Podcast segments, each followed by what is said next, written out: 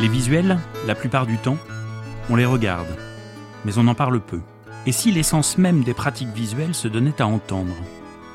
C'est l'ambition de ce podcast sur la pensée visuelle qui vous propose, pour une fois, de fermer les yeux et d'ouvrir grand vos oreilles. Nous partons à la découverte de la face cachée de la facilitation graphique à travers les voix de celles et ceux qui la pratiquent. Une façon de dessiner ensemble les contours de la pensée visuelle à travers les expériences de chacun. Bienvenue sur ce podcast, La pensée visuelle en ébullition. La pensée visuelle en ébullition, un podcast d'Éric Simon. Inspiration, parole de professionnel. Alors aujourd'hui, rendez-vous avec Mathilde Rioux. Alors avec un nom comme ça, on pourrait se croire dans, le Finistère en Bretagne, mais non. Mathilde n'est pas en Bretagne, elle est à Copenhague. Bonjour Mathilde. Bonjour Eric. Alors tu es au Danemark, c'est ça? Tu travailles euh, dans ce pays et en même temps tu travailles aussi à distance avec euh, des personnes qui sont en France ou dans d'autres pays francophones, c'est ça? Oui, c'est ça. Quel est le, cœur de ton métier? Tu mets sur ton site, tu aides à tracer des ponts pour aider les gens à aller vers leur vision. Comment tu définirais ton, ton métier aujourd'hui? J'utilise le, le visuel effectivement comme un pont euh, à la fois un pont entre les langages, parce que comme, comme tu le sais, je suis à Copenhague et ça m'aide beaucoup dans mes projets ici pour, euh, pour euh, me, faire comprendre et aider les gens à se comprendre. donc c'est un pont entre des langages, c'est aussi un pont entre des cultures, parce que je travaille avec des acteurs dans différents pays et qui ont pas forcément les, mêmes manières de travailler. Et puis culture aussi, culture professionnelle, parce que mon ancien métier, c'est l'urbanisme participatif. Et là, j'utilisais, euh, alors je n'utilisais pas que le visuel, j'utilisais surtout l'intelligence collective, mais comme un pont entre les acteurs de la ville et les citoyens qui n'ont pas forcément l'habitude de travailler ensemble. Donc je vois un peu ces outils-là comme un pont entre les gens, effectivement. Donc tu as démarré en France par une formation euh, d'ingénieur urbaniste, comme tu disais tout à l'heure. Et comment tu as découvert la, pensée visuelle? Bah, c'est venu assez tard. Euh, moi, je suis assez, je, suis, je, suis, toute nouvelle dans le milieu, on va dire, parce que ça fait que deux ans et demi que je pratique la facilitation graphique. Euh, mais je l'utilisais déjà dans mon ancien métier en, participation citoyenne et, et, consultation dans les ateliers qu'on faisait avec, euh, euh les citoyens. Par exemple, on prépare un, agenda pour, le, pour le, la journée ou des exercices visuels et je savais pas vraiment que ça s'appelait facilitation graphique jusqu'à ce que quelqu'un dans mon entreprise ou même des, des, gens avec qui on travaille me disent ah mais tu connais pas ça s'appelle la facilitation graphique et donc je je connaissais pas, je, me suis renseignée, j'ai acheté des bouquins et ça m'a fait de plus en plus envie parce que quelque chose que j'utilisais de manière spontanée euh, avait en fait un nom, c'était un métier. Donc c'est comme ça que j'ai découvert euh, la facilitation graphique. C'est vrai qu'on entend souvent cette anecdote. Hein. Moi, je l'ai vécu aussi, même pour moi personnellement. Hein. C'est des rencontres humaines qui, tout d'un coup, il y a un déclic qui opère et on se rend compte que, c'est un, un, vrai métier. C'est ça, ouais. Alors, à Copenhague aujourd'hui, euh, quel est le, cœur de ton activité? Tu travailles avec des, urbanistes, mais aussi d'autres milieux, j'imagine. Alors, à Copenhague, je travaille euh, surtout avec les métiers de, la ville. C'est ce que j'essaye vraiment de développer ici à Copenhague. Donc, euh, des acteurs de l'urbanisme participatif en particulier. c'est ce que je fais ça à Copenhague. Et en, et en France, ou disons à distance, je fais autre chose. Je fais du co-développement professionnel et des missions d'illustration ou de facilitation graphique dans d'autres domaines, disons. Mais ce qui me plaît en particulier, c'est le milieu de l'urbanisme et c'est ce que j'essaye de développer ici à Copenhague. Et quelle est la place aujourd'hui de, la pensée visuelle à Copenhague? Tu, Il y a un réseau aussi de, facilitateurs graphiques ou est-ce que c'est en émergence? Ah, C'est marrant que tu poses la question. Alors, il y a, je sais qu'il y a un réseau euh, danois dans lequel je suis pas encore, il y a aussi un réseau qui s'appelle euh, Visual Thinking Copenhagen et qui avait été euh, euh, créé il y a 3-4 ans par un Ukrainien qui vit ici, Yuri Malichenko, qui est d'ailleurs hyper inspirant. Et il a créé une petite communauté de facilitateurs graphiques, donc un mix de Danois et d'internationaux. Pour se voir, à l'époque, c'était aussi pendant le Covid, ils se voyaient une fois par mois pour travailler différents sujets. Donc je sais qu'il y a une communauté, c'est peut-être pas aussi grand qu'en France, mais c'est parce que c'est un plus petit pays aussi. Euh, donc non, non, il y a, y, a, y a, pas mal de professionnels, mais je suis pas méga euh, impliquée encore euh, dans, dans la communauté danoise des facilitateurs graphiques. Tu indiques que sur ton site, donc, tu fais de l'illustration directe et aussi de, de, la narration visuelle. Tu pourrais nous en toucher deux mots, s'il te plaît? Oui, oui, oui, ça j'aime beaucoup, c'est utiliser le visuel pour enfin, raconter des histoires pour faire passer des messages euh, importants, dont des messages qui sont pas forcément euh, faciles à comprendre du premier abord. Et euh, j'aime beaucoup ça parce que c'est le, tu connais, tu dois bien connaître aussi le détour par la métaphore Ah oui. pour, pour parler de quelque chose d'abstrait, que ce soit dans une, on utilise par exemple la métaphore du, du voyage avec le, le paysage, la montagne, etc. pour parler de vision en équipe. Euh, mais ça peut être aussi, là, je viens de faire il y a pas longtemps une vidéo euh, dessinée pour un, coach qui propose euh, un, accompagnement de type bilan de compétences. C'est un autre nom, ça s'appelle la recherche de carrière implicite. Et c'est un petit peu difficile de, décrire ces approches-là. Alors, il y a un programme avec, euh, bon, on va faire ça d'abord, ensuite ça, ensuite ça. Mais comment décrire ce qui se passe à l'intérieur, par exemple, de, la personne qui suit ce genre d'accompagnement? Il y a plein de changements, tu, sais, un peu abstraits, un peu intangibles qui se jouent à l'intérieur. Et comment réussir à, à imager ça? Euh, le chemin, en fait, qu'on vit euh, quand on fait ça. Et euh, je trouve que le dessin permet de, de, de, de, représenter ça d'une manière très intéressante. Donc, c'est, ça que je fais avec la, narration visuelle. Il y a le dessin et il y a aussi, comme tu disais à l'instant, la, la vidéo. Je crois que j'avais vu cette vidéo où on voit justement quelqu'un qui se déplace, sorte de, de paysage qui avance en fait. Oui, oui, c'est ça. C'était très joli. Et euh, oui, merci. quelle est la plus-value euh, pour toi du coup de, de la vidéo par rapport euh, au document visuel statique euh, sur une feuille? Je pense que déjà la vidéo, l'exemple dont tu parles, on- elle peut du coup se passer de texte, quoique pas forcément, mais elle fait passer d'autres émotions, je pense, que, euh, que simplement une image euh, qui est figée. Euh, avec une image en mouvement, tu, tu racontes une histoire, comment dire, tu suis le personnage par, par le mouvement et les paysages qui, qui bougent, ça crée plus d'émotions. Tu, tu peux aussi faire passer des messages sans utiliser des mots et donc laisser l'interprétation libre à la personne qui regarde.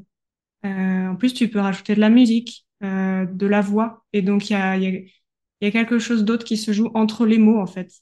C'est intéressant comme, comme média. Et, comment tu procèdes pour créer ce genre de vidéo? Tu, tu as déjà dès le départ le, le scénario qui est figé ou c'est au fur et à mesure de l'échange que des choses apparaissent? Alors, euh, c'est quelque chose que je fais pas encore. euh, Enfin, j'ai des vidéos comme ça, j'en ai fait deux, tu vois. Donc, je, je démarre aussi. euh, Enfin, j'apprends en faisant.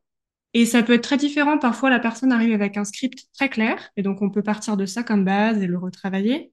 Euh, dans d'autres cas, euh, c'était plutôt souvent comme ça. La personne a surtout une idée, et donc on va ensemble d'abord travailler à quel est l'objectif, quel est la, enfin voilà le quel résultat on cherche à atteindre avec cette vidéo, et ensuite on va on va travailler un script sur la base de ça, définir une histoire ensemble, et donc euh, de cette histoire découle un script.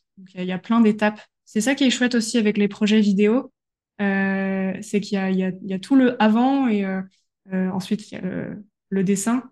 Mais le avant est hyper important pour, euh, pour faire une histoire qui a du sens en fait. Et donc tout ce travail d'accompagnement, c'est un peu du coaching en fait, hein, de- individuel. Tu aides la personne à, à faire ressortir un petit peu l'essence même de son projet. Oui, ou du conseil, je dirais pas du coaching ou de, ou de la reformulation. Je suis pas du tout coach, euh, mais, euh, mais oui, oui, il y a, il y a- c'est important cette phase effectivement de où il y a une vraie, euh, un vrai échange euh, avec des allers-retours et c'est un travail de co-construction, effectivement. Cette, première phase où c'est un peu l'entonnoir, si tu veux. On part d'une idée très générale et puis on, affine au fur et à mesure euh, pour, que le message à passer soit vraiment clair et que ce soit le bon. Parce que parfois, on part du mauvais message aussi. Tiens, j'a- j'aimerais parler de ça. Euh, et puis, en fait, en discutant, on réalise que c'est peut-être pas en fait ça le, le message à faire passer. Un, autre élément aussi qui, Mathilde, m'a attiré l'œil sur ton site, c'est l'activité que tu évoques, la mise en miroir visuelle. Concrètement, c'est un entretien à deux, c'est ça? Tu dessines lorsque la personne évoque son projet, son parcours? Oui, Euh, du dessin miroir, ouais, tout à fait. Ça, je le fais, euh, le fais, enfin, le propose surtout à des gens de mon entourage, du dessin, euh, de la reformulation dessinée. Donc, euh, l'ai fait en particulier pour des amis ou des gens dans mon réseau qui euh, se posaient des questions, souvent euh, à un moment de changement de poste, par exemple, ou voilà, des questions d'ordre professionnel. Et je prépare en fait euh, quelques questions à l'avance pour aider euh, la personne à pour, pour faire réfléchir la personne sur où est-ce qu'elle en est en fait. Euh, qu'est-ce qu'elle a déjà mené dans son parcours professionnel, qu'est-ce qui lui a particulièrement plu dans ses anciennes expériences? Et où est-ce qu'elle aimerait aller? On travaille aussi par exemple sur les valeurs ou les qualités et, et je dessine les réponses de la personne en direct sans forcément en prenant les mots tels quels de la personne. C'est pour ça que je parle de reformulation ou de miroir. Euh, c'est qu'on ne construit pas quelque chose ensemble, je, fais simplement le miroir de ce qu'elle me dit dans le, dans le moment. Et, c'est un miroir que tu fais sur, sur une feuille ou alors tu fais ça sur un mur à côté d'elle? Comment tu procèdes concrètement? Euh, Alors, ceux que j'ai fait, je les ai fait par, euh, par, à distance. Donc, j'utilise ma tablette graphique et euh, bah, si tu veux du concret, je, en général, je le fais en trois, en deux ou trois rendez-vous, euh, avec une sorte de travail à faire euh, avant. Enfin, disons, j'envoie des quelques questions simplement pour, euh, que la personne commence à réfléchir sur ces sujets-là. Et puis on se, voit et j'ai préparé une grande feuille où il va y avoir, si je pars de trois ou quatre questions, quatre espaces où euh, je vais poser les réponses. Et puis, euh, on y va, en fait. Je, pose les questions, je réponds en, je dessine en direct. Et il n'y a pas besoin que ce soit forcément très joli ou très détaillé. Euh, l'idée, c'est simplement que la personne ait aussi un, c'est une, histoire d'ancrage, en fait, avoir ses propres paroles formalisées sous forme de dessin dans l'instant. Euh, voilà, puis on se voit la fois d'après s'il y a besoin pour euh, affiner les choses ou creuser un point en particulier. en mhm. général, je le fais sous forme de, deux ou trois rendez-vous. Et, dans cette trame, il y a davantage de dessins ou de textes ou comment tu équilibres l'ensemble? Euh, c'est surtout du dessin avec des verbatims, c'est-à-dire des, extraits, les, paroles brutes de la personne en face de moi mais, mais surtout du, du, visuel, des phrases courtes, disons. Moi, j'ai eu l'occasion de tester ça il y a quelques temps aussi euh, sur Rennes et on l'avait fait debout. Et c'est vrai que de, le faire debout euh, sur une ah. fresque murale, c'était intéressant parce qu'il y, y, a le corps qui se libère aussi. Et on ah peut bah oui. davantage échanger. Euh, je pense que et puis tu peux être côte à côte, j'imagine. Ah, complètement. Oui, et du coup, le, mur, c'est un tiers. Et du coup, il y a un dialogue qui s'instaure entre les, les, deux personnes et puis aussi ce qui est produit sur, sur le visuel. Ah bah oui, j'adore. Et puis il y a le fait que vous vous regardez pas forcément comme vous êtes à côté. C'est un peu comme quand tu, tu es en voiture à côté d'une personne. Euh, tu conduis à la personne passager. Parfois, c'est les, moments où il y a le, les, meilleures conversations qui se passent parce que tu, tu te regardes pas forcément dans le blanc des yeux, mais tu es ensemble dans. Oui, je vois très bien, ça, top. T'avais aimé? Ah oui, très bien. Et du coup, ça, ça, a bien fonctionné. Et le visuel était focus sur la production. Et c'est vrai que le côte à côte, l'accompagnement, eh bien, prend toute sa place dans ces conditions-là. Hmm. Un autre point que je voulais évoquer avec toi, Mathilde, c'est sur le, le codev. C'est vrai que le codev, c'est euh, peut-être préciser un petit peu, rappeler aux personnes euh, qui nous écoutent euh, en quoi ça consiste rapidement et comment mm. toi tu le procèdes. Qu'est-ce que tu fais quand tu rajoutes de la pensée visuelle dans le codev? Oui, alors le, le co-développement professionnel, c'est une approche de groupe qui vient du Québec, qui a été inventée par Claude Champagne et Adrien Payette. Et c'est un processus en six étapes qui permet à, à, des groupes de, de s'entraider c'est basé sur l'intelligence collective pour, euh, pour avancer sur ces situations ensemble. C'est en général des personnes qui partagent le même, euh, qui, font le même métier ou qui sont dans le même domaine. Et donc moi, j'anime des groupes de codef pour des facilitateurs et, facilitatrices graphiques. Le fait du coup à distance et en français. Et, euh, et le visuel, on l'utilise. Alors déjà, bah, parce que on est tous des praticiens de la pensée visuelle, donc on, amène des sujets qui sont liés au visuel, à, nos métiers, euh, les, difficultés du quotidien, le développement de l'activité, etc. Et puis ensuite, dans la manière de, mener les, chaque séance de codev, on utilise aussi un petit peu des visuels, avec toujours moi la vigilance que ça, ça ne dépossède pas le client de son sujet, parce qu'en fait chaque fois il y a une personne différente qui va emmener un, un sujet, euh, et, euh, et, les autres se mettent à son service, prennent la casquette de consultant pour aider la personne à avancer sur son sur sa situation, si tu veux. Et, euh, et le visuel, on l'utilise à différentes étapes. Alors d'abord en inclusion, ça, il n'y a pas de souci. Et euh, dans les différentes étapes du codev, qui sont euh, l'exposé du sujet, par le client, la clarification de, de, de la problématique, le contrat. Donc à ce stade, le client définit un, euh, la demande précise et particulière sur, sur laquelle il a besoin d'aide ce soir, enfin pour, pour, le, pour cette mmh. séance. Ensuite, il y a la consultation où les autres proposent des, idées, des retours d'expérience, du feedback, etc. Une synthèse où le client fait le bilan et enfin les apprentissages où là tout le monde prend de la hauteur et partage ce qu'il a appris dans cette séance. Et donc à chaque étape, si tu veux, tu peux utiliser du visuel. je te donne un exemple. Euh, dans la phase de, contrat, donc quand le, client formule euh, la demande qu'il aimerait faire au groupe, on vient de terminer la clarification, donc tout le monde a, un peu une vision différente du, problème de la, du client. Hein. Et donc je demande aux gens de dessiner leur perception, où est-ce qu'ils voient le ou la cliente là, dans, la situation que, qu'elle vient de présenter. Comment est-ce qu'ils imaginent, comment est-ce qu'ils perçoivent euh, la cliente ou le client. Et donc, je leur demande de dessiner ça. Et ça, c'est une forme de cadeau, enfin de feedback qu'ils peuvent faire ensuite dans la phase consultation. Et souvent, c'est hyper intéressant parce que on a mmh. chacun une manière différente d'avoir vu euh, euh, la personne dans sa situation. Ah oui, il doit y avoir une vraie diversité dans, dans la structuration des, des, visuels. Ouais, ouais, ouais, complètement. Euh, et après, tu t'en sers aussi à la fin. À la fin, il y a une production visuelle collective. Alors, il n'y a pas de. Parfois, on me demande Ah, est-ce que vous faites du dessin en direct de la séance? Euh, Je ne le fais pas parce que du coup, je suis, focus sur la facilitation des échanges et, et, tout le monde est très concentré dans son, dans son rôle. C'est pour ça que je disais qu'il faut pas. Euh, qu'on ne doit pas déposséder le client de son sujet. chacun est concentré, alors les consultants sur leur rôle de donc consultant pour être soutenant du, du, client et de son sujet, et le client bah, qui partage son, son sujet. Mais chacun, à la fin, partage ses visuels qu'il a fait au fur et à mesure de la séance. On fait aussi les apprentissages sous forme de, de visuels, de sketch notes, parce que là, on a un peu pris de la distance et on, peut aussi dessiner. Euh, mais il n'y a pas d'objectif, si tu veux, de faire une, euh, une capture graphique de, de l'entièreté de la séance. Ce que je fais par contre, c'est que je, je fais un compte rendu euh, digital euh, qui est un petit peu visuel après la séance. Mais c'est c'est pas dans un objectif de, de, de s'entraîner à faire de la, du graphic recording ou quelque chose comme ça, si tu veux. Hmm. Et donc, c'est des séances de codev qui sont réservées à des praticiens de la pensée visuelle?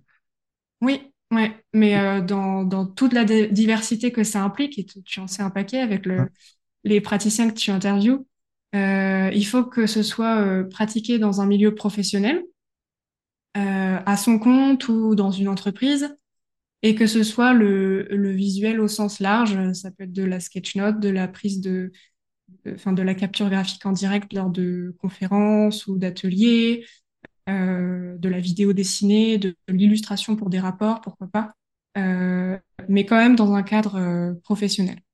Et les gens viennent de quel pays? La Belgique, la France, le Canada, un peu Exactement, voilà. C'est ça?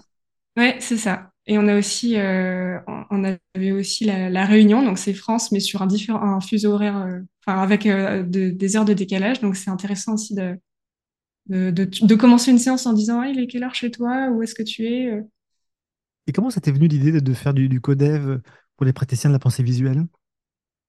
Ouais, alors moi j'ai travaillé trois ans, donc comme je te disais, dans l'urbanisme dans participatif, donc en facilitation d'intelligence collective, mais dans ce milieu-là. Et, euh, en, quittant cette expérience avant d'arriver au Danemark, j'ai eu envie de me, de me former au co-développement euh, pour moi. Euh, ça m'attirait depuis longtemps et j'ai une cousine qui est formatrice et qui, qui me poussait un peu, euh, me disait ah tu vas adorer et tout. Donc je me suis formée et, euh, et, et, au moment où je me formais, je, je développais aussi cette envie de plus en plus de d'être facilitatrice graphique et euh, quand tu quand tu débutes, en tout cas là je partage mon expérience, mais j'ai suivi quelques formations. je me suis formée chez Bicablo. Euh, donc tu lis plein de bouquins. Euh, c'était la fin du Covid, donc il y avait aussi euh, plein d'événements en ligne. Mmh. Et, et j'agrège, j'agrège, j'agrège plein d'informations. C'est hyper nourrissant. Et au bout d'un moment, je me dis bon bah soit je continue de faire des formations ou voilà. Mais comment est-ce que je cherchais des espaces pour pouvoir continue d'améliorer ma pratique et ma posture, mais de manière plus, euh, comment dire, plus structurée et dans le temps. Parce que souvent, les formations m'apportaient beaucoup de confiance en moi et de nouveaux outils, mais sur trois jours intenses, par exemple. Et, et puis après, au bout d'un mois, bon, bah, il y a des nouveaux problèmes ou challenges qui arrivent et tu sais pas forcément comment les, comment les résoudre. Et puis, bah, la, formation, elle est terminée. Et donc, comment faire, quoi? Et, je venais de me former au CODEV, j'ai trouvé ça hyper approprié. Je me suis dit, il n'y a pas d'espace comme ça où, où, où, les facilitateurs graphiques, il y a des réseaux forcément, etc. Mais pour, pour avoir des, des discussions comme ça hyper profondes où, où, on va droit au but, on, on décortique un sujet et on, on, y propose des solutions efficaces en très peu de temps, parce qu'en plus, une séance, c'est deux heures. Oui, oui. Euh, j'ai trouvé ça génial, quoi. Et donc, euh, j'ai d'abord proposé ça. Euh, J'étais pas quand même très sûre de mon idée, donc je l'ai proposé sur LinkedIn en mode test. Quoi, est-ce que ça intéresserait des facilitateurs graphiques parmi vous? Avec un gros syndrome de l'imposteur, parce que moi, je démarrais en tant que facilitatrice mmh. graphique. Mmh. Par contre, j'ai de l'expérience en tant que facilitation d'intelligence collective, donc ça, il n'y avait pas de problème. Et puis en fait, il y avait plusieurs personnes intéressées, donc j'ai organisé deux séances découvertes, je crois. Euh, et puis après, j'ai lancé un premier cycle. Et aujourd'hui, euh, j'ai fait quatre cycles. D'accord, très bien. Et sans dévoiler le nom des personnes, euh, qu'est-ce que tu as pu observer comme problématique récurrente chez les, les praticiens visuels? Mmh. Ouais, alors c'est hyper intéressant. des choses qui reviennent souvent, il y a comment réussir à m'astreindre à une routine créative, par exemple. comment réinventer ma palette d'outils d'outils graphiques, éviter de faire comment est-ce que je fais pour, pour pas toujours faire la même chose, quoi. Parce que euh, dans le feu de l'action, par exemple, je, reviens toujours aux mêmes, choses. Euh, il y a aussi beaucoup de choses sur euh, euh le rapport, euh, enfin la légitimité en fait, la comparaison qu'on peut s'infliger à soi-même, surtout sur les réseaux, quand on voit les, les super dessins des autres, ou, ou, comment aussi positionner ses tarifs, par exemple. Mm. Euh, des questions aussi plus techniques, euh, comment faire du très très grand format, j'ai jamais fait, ou alors euh, tel client me propose telle chose, mais je ne sais pas encore faire, mais j'ai dit oui, comment, comment j'y vais. Mais c'est vrai que la, la comparaison du, du, visuel, on l'entend souvent. D'ailleurs, c'était un peu le, le, point de départ moi, dans le podcast, hein, de pouvoir parler du visuel, mais sans voir le visuel, pour aller au fond mmh. des choses et, et, voir ce qui se cache derrière dans, dans le fond de l'iceberg, en fait. Mais et oui, chacun, euh, dans, dans, son identité, dans son histoire, il y a une manière de, de traiter l'information de façon visuelle. Mais oui. Mais oui, tu as complètement raison. Et c'est ce que j'aime aussi dans le co-développement, c'est qu'on est aussi dans cette face immergée de l'iceberg, comme tu dis. Et, euh, et, et, les conversations qui s'ouvrent sont. J'aime bien parce qu'en fait, on enlève les masques, on enlève le costume dans les codev et, euh, et, et, on réalise souvent que euh, on se pose tous les mêmes questions. et que, et que même, parce qu'il y a aussi des, des, disons, des différences de, de niveau d'expérience. Certaines personnes pratiquent la facilitation graphique depuis des années, d'autres mmh. Depuis, par exemple, six mois. Et c'est complètement OK parce que dans le codev, chacun a des, euh, en intelligence collective, chacun a des expériences et même des expériences d'avant qui sont toujours hyper riches à partager. Donc, c'est, une richesse que, que j'aime beaucoup. Euh, oui. Oui, oui, oui chacun, voilà, quel que soit son niveau d'expérience, a des choses très riches à apporter. Et j'imagine que de là doit émerger des, des nouveautés, des, des, choses un peu inédites, non? Est-ce que tu as été oui. surprise par des résultats, par des propositions? Oui, oui, il y a toujours des. Alors, là, quand, quand, on fait le partage des, des propositions, là, du feedback, des retours d'expérience, le client ou la cliente n'a pas le droit de, de partager, doit tout accepter et noter, mmh. enfin, tout accueillir ce qui, ce qui lui est offert, en fait. Et à la fin, il y a une phase de, de synthèse où là, elle va, euh, euh, c'est pas qu'elle fait le tri, mais c'est qu'elle choisit, euh, disons, ses trois prochains pas. Bon, bah, dans tout ce que j'ai entendu, euh, voilà ce que j'aimerais. Si je devais choisir, voilà les trois actions que je mettrais en place euh, dès maintenant, quoi. Est-ce que tu, tu, as en tête que j'imagine là, il y, a de l'intelligence collective, donc forcément, il y a des idées qui vont germer, il y a du lien entre les différentes idées, et peut-être que dans le plan d'action final, les gens vont repartir avec des choses auxquelles personne ne pensait au début. Oui, oui. Oui, oui, carrément. Parce qu'en plus, y a, y a, au bout d'un moment, il y a les idées entraînent dans les idées. Tu as des idées folles qui sortent. Ouais. Mais malheureusement, j'ai pas d'idée qui me vient tout de suite là. Je sèche. Je, je te le dirai. Euh... Dans un prochain podcast. Dans un prochain podcast. Comment tu, tu vois la, la, comparaison entre l'usage de la pensée visuelle euh, au Danemark et, et en France? Est-ce que tu as eu le temps d'avoir un regard un peu critique là-dessus? Non, malheureusement, parce que, euh, comme je te disais, je suis pas encore très impliquée dans, dans le, le réseau des facilitateurs graphiques euh, danois. Donc, je ne saurais pas dire. euh, je, je sais de ce que j'ai perçu, mais c'est à vérifier, donc euh, ça va être que des croyances là. Euh, c'est, c'est surtout utilisé dans le milieu des grandes entreprises. D'accord. Alors, euh, Lego, euh, c'est l'entreprise Lego qui est danoise ou des, des- des grandes, grandes entreprises. Euh, mais mais j'en j'en sais pas tellement plus. Moi, je l'utilise, euh, euh, j'essaye en tout cas de l'utiliser dans... Ce que j'aime beaucoup développer en ce moment, c'est la facilitation visuelle dans l'espace public. Euh, c'est pour ça que l'épisode précédent avec Marion euh, m'a beaucoup plu. Euh, pour pouvoir engager avec les résidents, les citoyens qui vivent dans, les espaces publics et, avoir des, fresques qui soient participatives en fait. Ça, c'est ce que j'aime développer en ce moment. Et je je l'ai pas encore trop vu ailleurs au Danemark, mais bon, il y a plein de choses que j'ai pas vues au Danemark. donc. Tu imagines concrètement des grandes fresques dehors, en extérieur, Ouais, gens... alors je peux te donner un exemple si tu veux. Euh, l'année dernière, en, en août, et je vais le refaire là en août, euh, j'ai travaillé pour. euh, alors c'est une association de théâtre qui fait des, des performances dans l'espace public, des, des, des pièces qui sont un peu expéri- expérientielles. Et la, la présidente de, de cet asso, qui est aussi architecte, c'est comme ça qu'elle a entendu parler de moi, a voulu pendant un an et demi euh, organiser des ateliers, des, entretiens, euh, des expériences un peu dans l'espace public pour euh, recueillir le, essayer de comprendre la relation que les gens à Copenhague entretiennent avec le, port, la mer à Copenhague, le, bord de mer, si tu veux. Et donc, ils ont fait plein de choses comme ça. Pour, ils ont récolté des histoires. Par exemple, pendant le Covid, il y avait une otarie qui avait pris ses aises euh, au, cœur du port de, Copenhague. Et donc, c'était génial. Enfin, des, histoires comme ça. Ou alors, euh, un, concert de, un, spectacle de natation synchronisée euh, qu'une personne a vu une fois ou, ou, une fois quelqu'un a trouvé un vélo dans l'eau et donc ils l'ont récupéré. C'était génial. Enfin, tu récupères plein d'histoires comme ça. Et sur la base de ces histoires, ils veulent créer, ils sont en train de créer un script pour une pièce qui va être jouée cet été. Donc déjà, je trouve ça génial parce que c'est collaboratif euh, jusqu'au bout et c'est vraiment pour explorer le rapport des gens au, port et surtout le, futur du port de Copenhague. Et donc moi, je suis intervenue l'année dernière pour faire une fresque en direct où on, ré- on récoltait les, les meilleurs souvenirs, ou pas forcément les meilleurs, les souvenirs les plus marquants des gens qui passaient dans ce, dans ce quartier-là, qui est un, un nouveau quartier euh, au nord de Copenhague. Ils les notaient sur des post-it, où, où on les aidait à les, à les noter pour eux.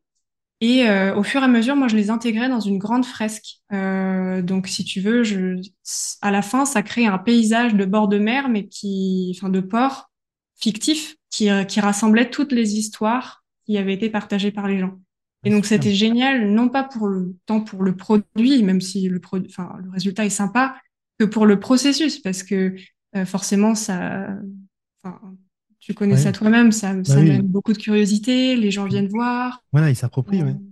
Moi, j'ai Voilà. testé depuis, depuis deux ans, euh, ça peut peut-être donner des idées dans ton projet. C'est euh, ce que je fais souvent, c'est que je mets des grandes fresques, donc du coup dehors aussi dans l'extérieur, et je Mhm. prête euh, mes deux micro-zooms de, podcast, et je donne ça à des, à des personnes du collectif. Ils vont interviewer des gens en direct pendant l'événement, et ensuite j'ai une enceinte, et régulièrement on met du son, et donc j'entends le témoignage des gens qui ont été interviewés pendant l'événement, et ce qui fait qu'en direct, je vais euh, construire ça euh, progressivement sur, sur la journée en fait. Ouais, Ça amène de la curiosité, mais du coup, c'est un mélange entre le son des gens qui ont été interviewés par des collègues et puis ensuite euh, la traduction visuelle sur papier. Ah mais ouais, trop bien. Et ça apporte une plus-value aussi de, de- d'interviewer les gens.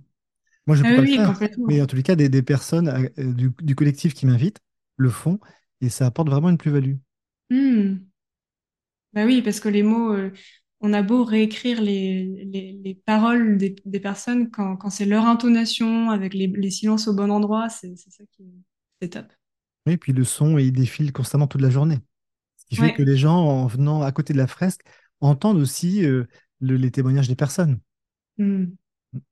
Ah En tous les ouais. cas, Mathilde, merci beaucoup. Euh, quelles sont, toi, tes, hum, des, des- des personnes que tu souhaiterais que j'interviewe prochainement dans le podcast? Est-ce que tu as des, des noms euh, de facilitateurs graphiques, de praticiens visuels que tu aimerais entendre dans un prochain podcast? Francophone, du coup. Hein. Francophone, oui, si possible. Oui. Ou, ou alors tu, tu fais l'interview. C'est possible aussi. non, tu fais ça très bien.